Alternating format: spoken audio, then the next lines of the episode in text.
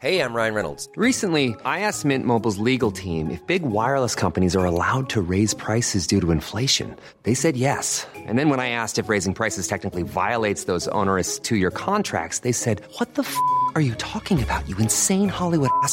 So to recap, we're cutting the price of Mint Unlimited from $30 a month to just $15 a month. Give it a try at mintmobile.com slash switch. $45 upfront for three months plus taxes and fees. Promo rate for new customers for limited time. Unlimited more than 40 gigabytes per month. Slows. Full terms at mintmobile.com.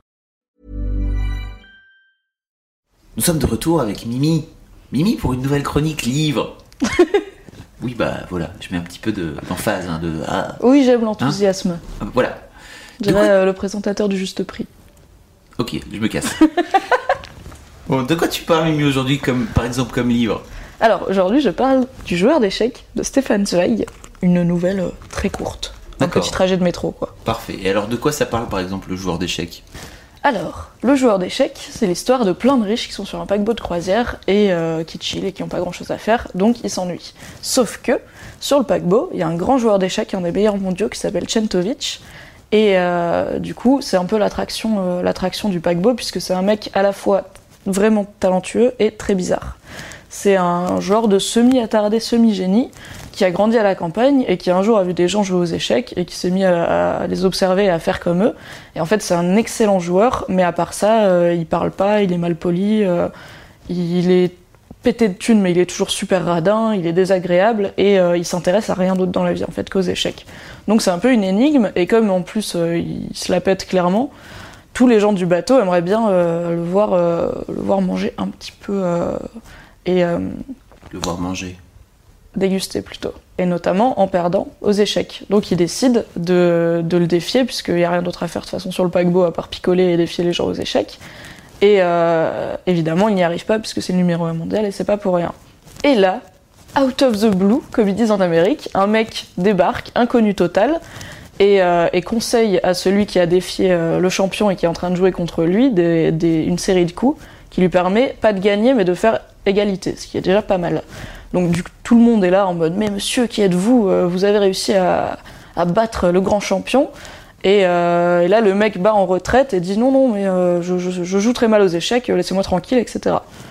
Mystère, mystère.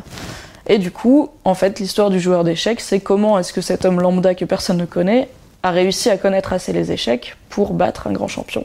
Et c'est assez inattendu. Je vais pas, je Il ne vais pas en dire plus. Pas spoiler non Parce plus. qu'il y, a- il y a pas beaucoup de pages, donc si je raconte tout, ça ne marche pas.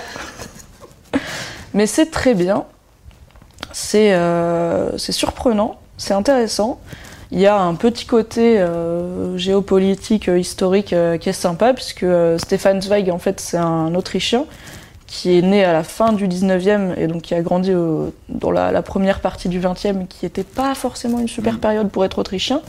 Et euh, en fait, c'était un grand pacifiste euh, au point qu'il s'est suicidé en 1942 quand il s'est rendu compte que le fascisme était en train de gagner. Et ça, c'est son dernier, son- son- sa dernière œuvre qui a été publiée de façon posthume, en fait, euh, un an après sa mort. Donc, on retrouve ces thèmes-là euh, dedans. Et c'est une bonne introduction parce que, à l'auteur, que je trouve très, très bon et que je pense qu'il mérite d'être lu euh, plus en profondeur. mais euh, là, voilà, c'est euh, c'est 2 euros. C'est pas beaucoup de pages et c'est pas mal du tout. Très bien, Mimi. Once again, tu m'as donné envie. Qu'est-ce que t'es forte. Le super pouvoir de Mimi vous intéressera-t-il Arrivera-t-il à vous attraper aussi?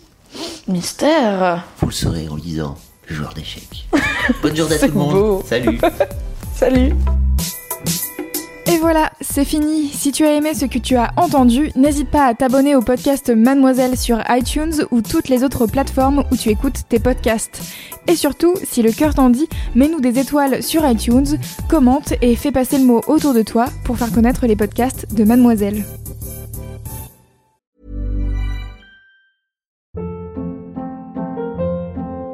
Hold up. What was that? Boring. No flavor. That was as bad as those leftovers you ate all week. Kiki Palmer here, and it's time to say hello to something fresh and guilt-free. Hello Fresh. Jazz up dinner with pecan-crusted chicken or garlic butter shrimp scampi. Now that's music to my mouth. Hello Fresh. Let's get this dinner party started. Discover all the delicious possibilities at hellofresh.com.